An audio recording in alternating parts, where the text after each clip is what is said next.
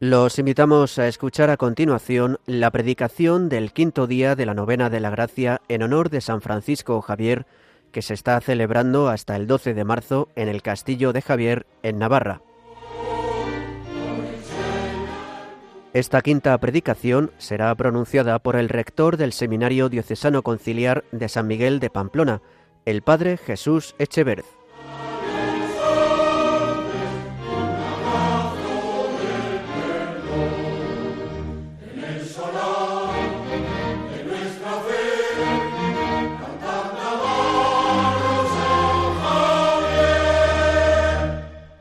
Buenas tardes, les damos la bienvenida a todos los aquí presentes y también quienes os unís a través de las diferentes emisoras de radio. Bienvenida al Santuario de Javier un día más en esta celebración de la novena de la gracia en honor a San Francisco Javier. San Francisco Javier sale de nuevo a nuestro encuentro, invitándonos a ponernos en marcha, a peregrinar para reencontrarnos en torno al castillo y celebrar la novena de la gracia en este final del año jubilar del 400 aniversario de su canonización. En este quinto día de la novena, la predicación corre a cargo de don Jesús Echeverz, con el título Javier y su primera actividad en Goa.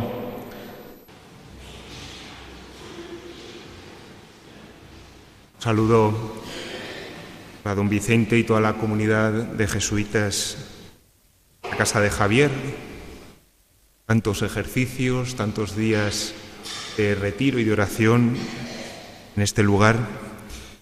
Agradecido. Saludo a todas las parroquias que habéis venido a vuestros pastores a esta novena. Saludo a todos. Voy a utilizar tres palabras, como hace el Papa Francisco, para definir pues, esos primeros instantes de Javier en Goa, en la India. La primera palabra que voy a utilizar es experiencia. Dice León Dufour, hablando de Javier, que Javier, una vez que conoce al Señor, se metió en las bodegas divinas. León Dufour, biblista, conoce bien el cantar de los cantares y utiliza esta misma imagen. Las bodegas divinas, donde Javier bebía. Dice León Dufour, pasaba las noches en oración porque había penetrado en las bodegas divinas y continuaba bebiendo en abundancia. Como verdadero contemplativo, el sueño de la oración le servía para descansar de las fatigas del día y le hacía sumergirse en el misterio de Dios. Y dice un poco más adelante, retomando una carta de Javier. Por, eso he querido marcar la palabra experiencia, fijaos. Sobre todo, procurad sacar de todo y de las cosas arriba dichas sentimiento interior, notando y escribiendo las cosas que particularmente Dios nuestro Señor os da a sentir, porque en esto se encierra el provecho espiritual pues mucha diferencia hay de las cosas ciertas que escribieron los santos con gusto y sentimiento que tenían cuando las escribieron. Y los hombres, por carecer de este sentimiento, vienen a aprovechar poco de lo que los santos escribieron. Por eso, encomiendo que los sentimientos espirituales los escribáis y tengáis en grandísima estima y os humilléis más y más porque el Señor os acreciente. Es decir, Javier que ha conocido experiencialmente lo que es el Señor, ha sentido, porque una cosa es lo que pensamos y otra cosa es lo que sentimos.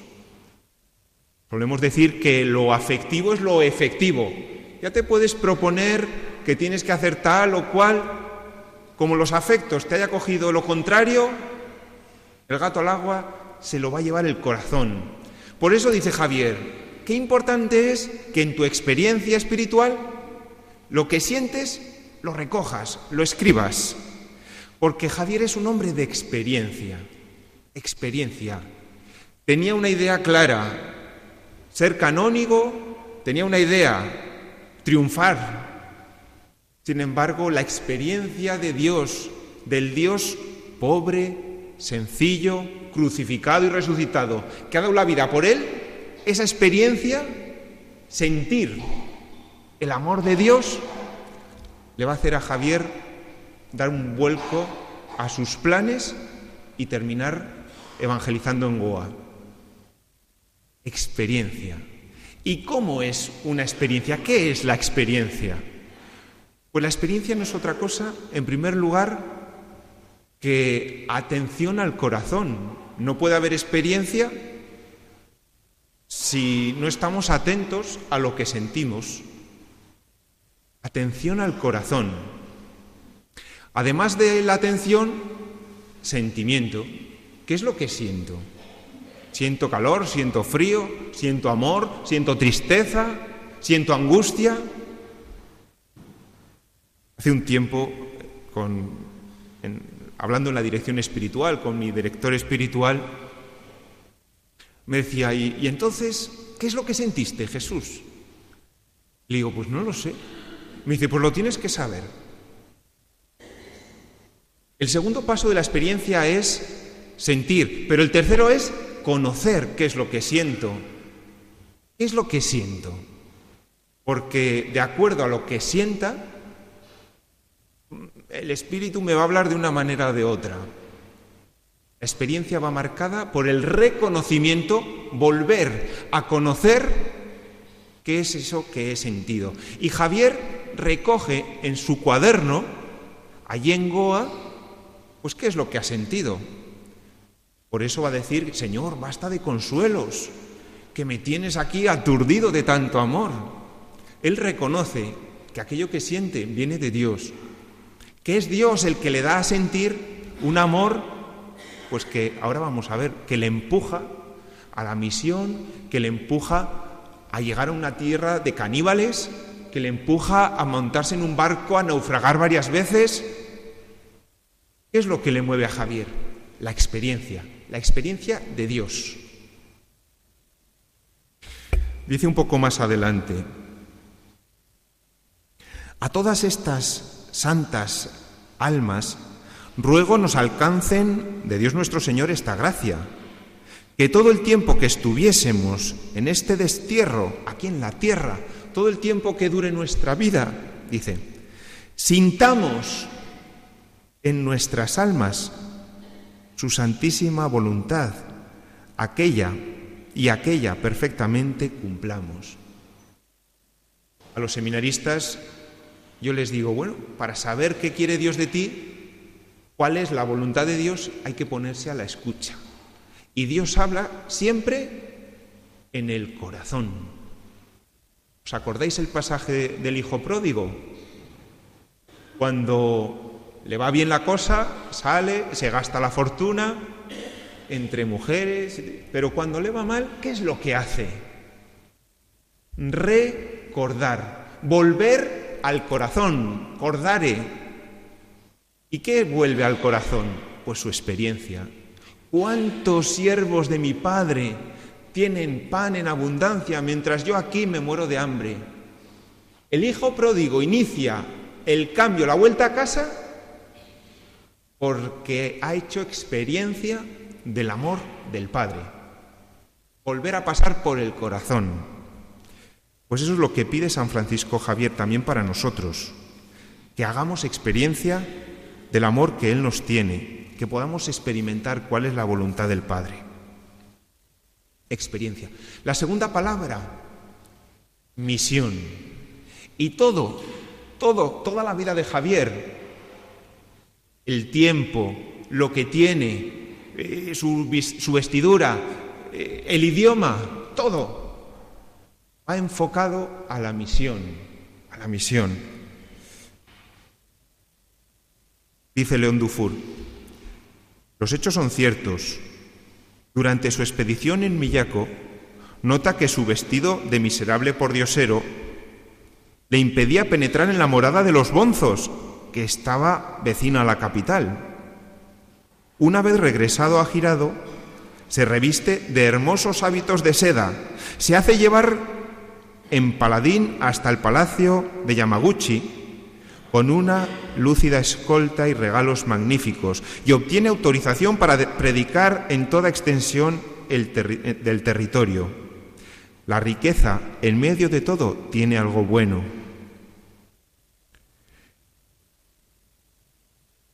Podemos decir, bueno, los curas tienen que ser pobres, los religiosos tienen que ser, el cristiano tiene que ser pobre. Bueno, es verdad, pero pobreza ¿qué es?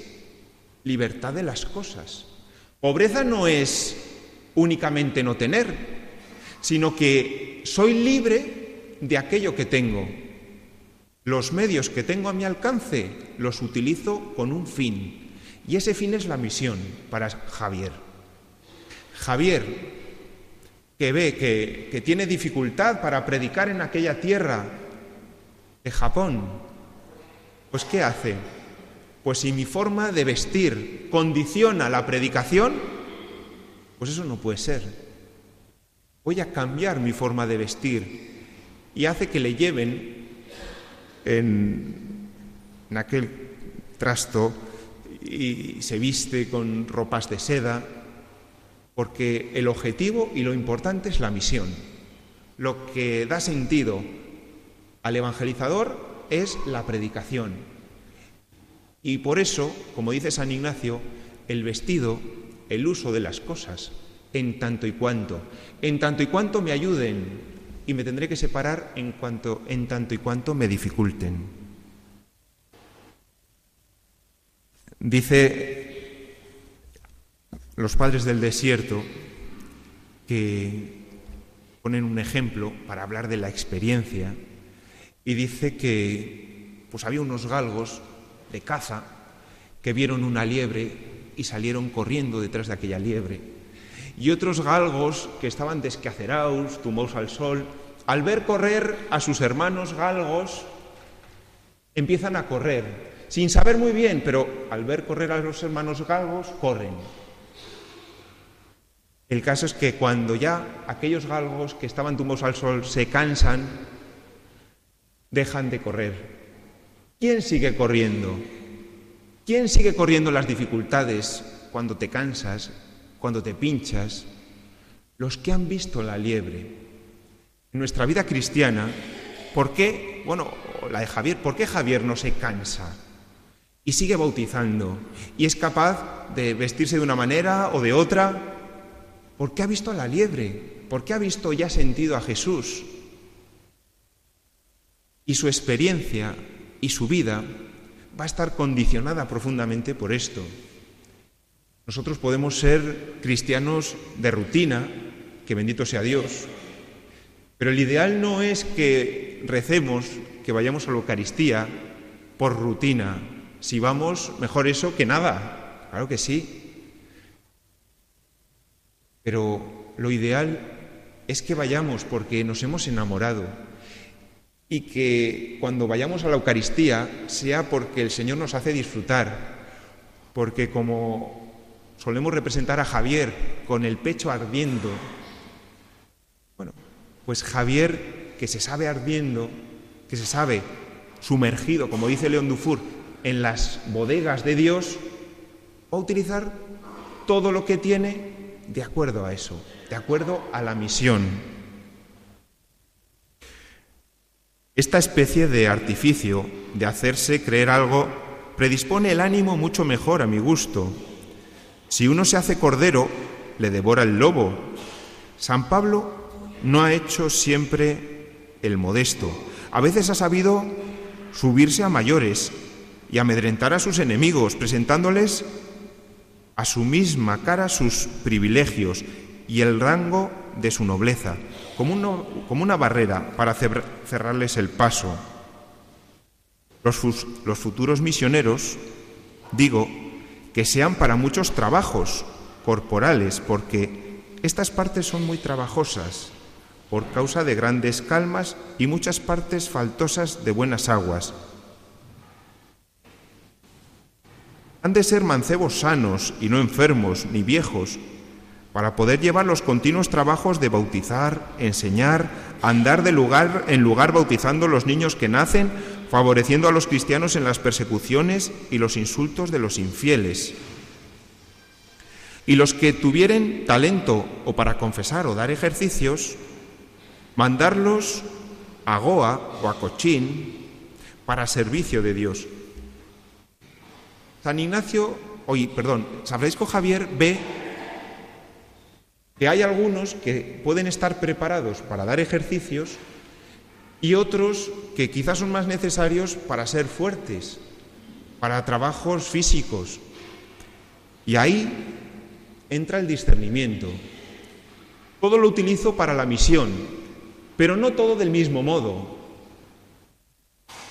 Cuando muchos de vosotros tenéis hijos, sois padres y madres, ¿verdad que cuando los hijos son distintos no se les puede dar a todos lo mismo? No se les educa a todos de la misma manera e igual. Pues de la misma manera dice San Ignacio, cuando dice San Francisco Javier, cuando evangelizamos, cuando elegimos a los jóvenes para ser predicadores, para la misión, tendremos que ver quién es y cómo, y lo utilizaremos de esta manera. El que valga para trabajos fuertes, pues que sea corpulento, y el que valga para dar ejercicios, que los dé, y que vayan a Goa o a Cochín en servicio de Dios. Pues si San Francisco Javier es un hombre de experiencia y un hombre para la misión. La tercera palabra que he querido escoger como, como esta parte de, de sus inicios en Goa es la palabra oración. San, San Francisco Javier es un profundo orador, orante, orante, un hombre de Dios y son continuos los testimonios que cuentan que Javier pasaba las noches en oración y que por la mañana en aquellas chozas, en aquellas cabañas de Goa, se lo encontraban dormido porque había estado orando y se había quedado allí rendido, cansado después de tantos trabajos apostólicos.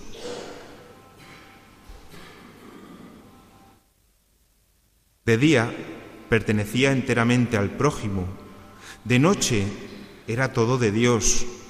En esto fue en verdad un imitador de Cristo que predicaba de día y pasaba la noche en oración.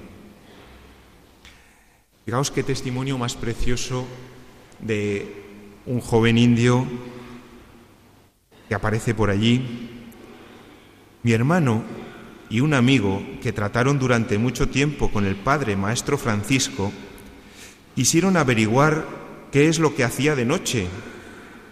Y a través de los agujeros y hendiduras de su choza, hecha de hojas de palmera, le pudieron observar a veces y le vieron en oración, arrodillado ante un crucifijo colocado sobre una mesa.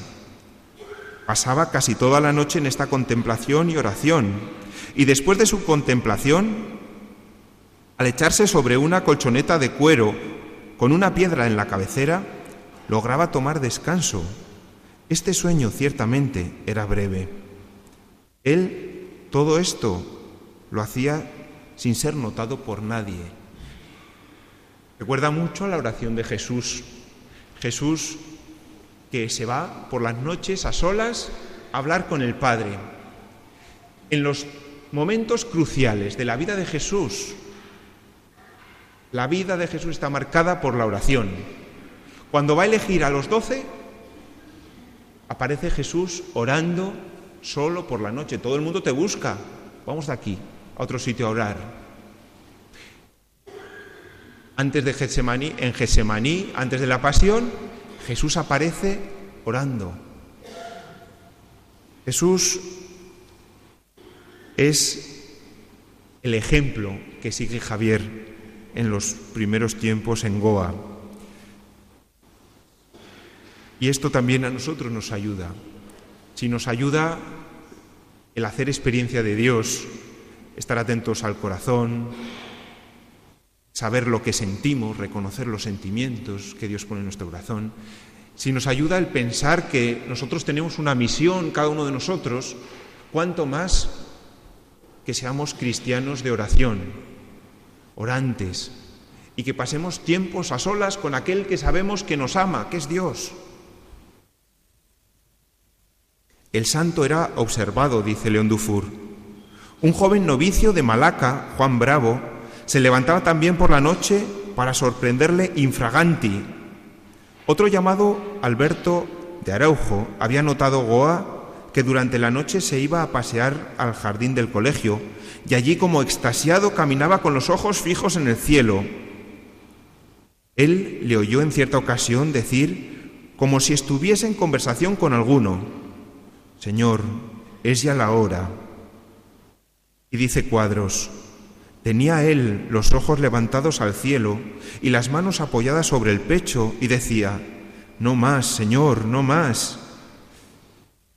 Por tanto, este hombre que hace experiencia en oración, este es Javier.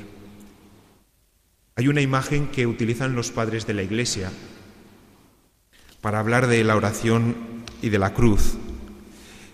Y es una imagen que la toman del Antiguo Testamento. El pueblo de Israel sale de la esclavitud de Egipto y lleva tiempo ya en el desierto, cansados, agobiados, tienen hambre, tienen sed y se comienzan, comienzan a quejarse de, a Dios, a Moisés, oye, que nos has traído aquí para matarnos de sed, eres un sinvergüenza, estábamos mejor allí, en Egipto, tenemos sed y aparece allí, después de todas las angustias, de toda la sed, de estar hartos, de tener miedo a la muerte, porque tenían miedo a la muerte, ya estamos sin beber, si aquí no hay agua, esto es... Y aparece de repente una balsa de agua, bueno, esta es la nuestra.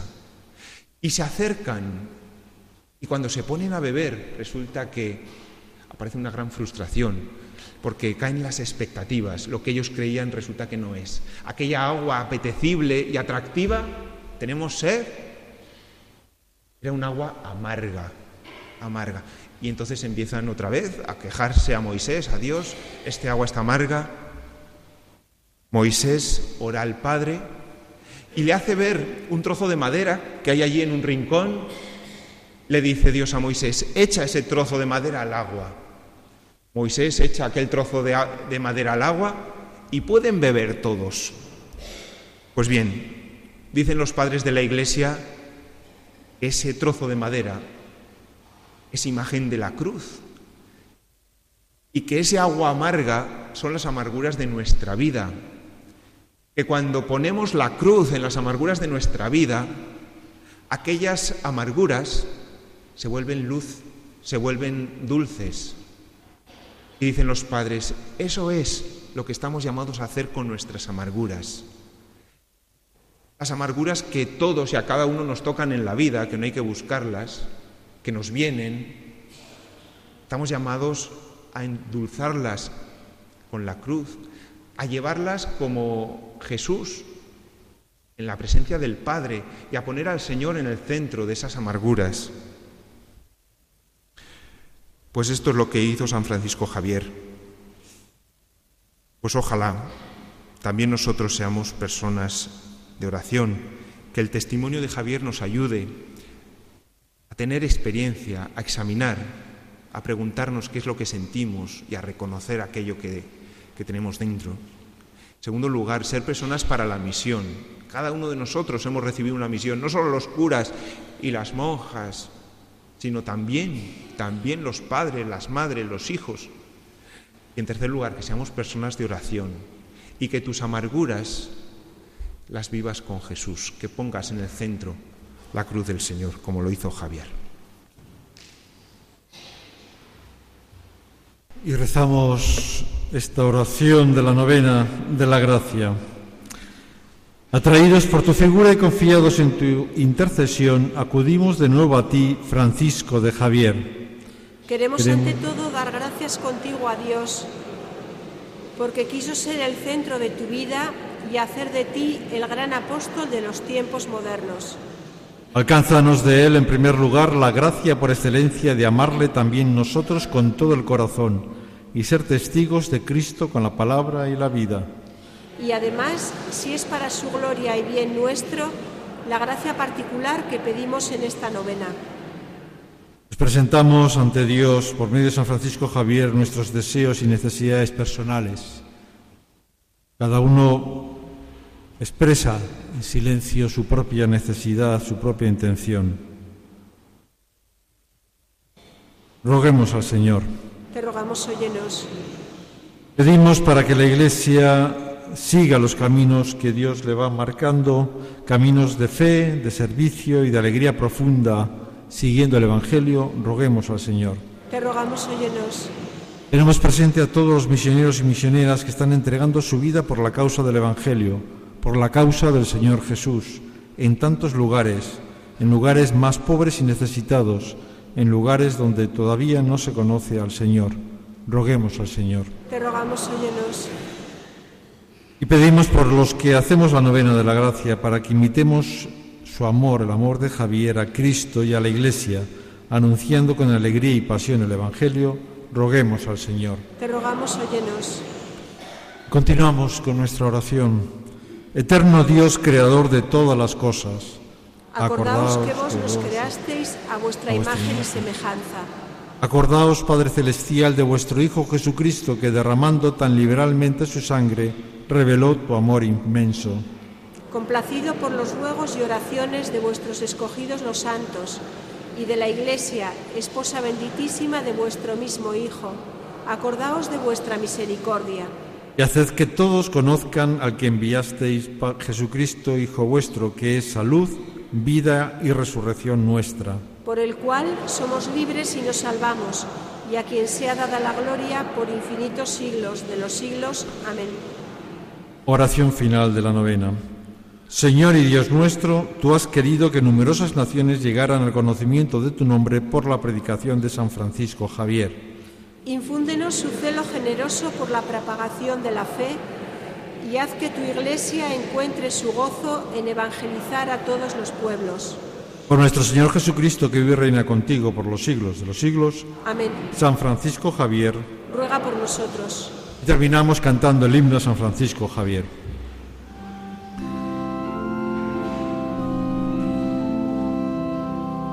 En el eco de tus montes, vibre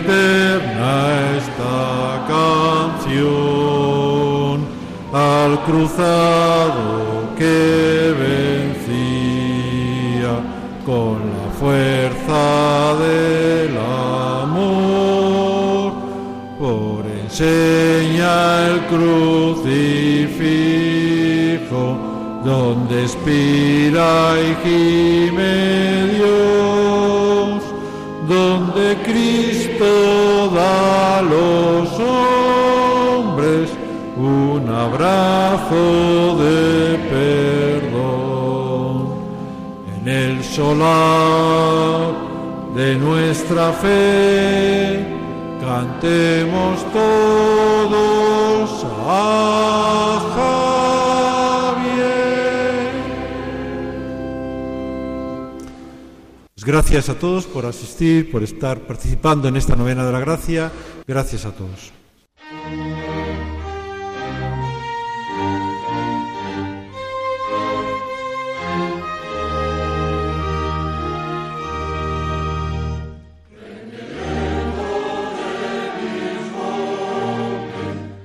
Así, queridos oyentes, concluye la predicación del quinto día de la novena de la gracia en honor de San Francisco Javier. Esta quinta predicación ha sido pronunciada por el rector del Seminario Diocesano Conciliar de San Miguel de Pamplona, el padre Jesús Echevert.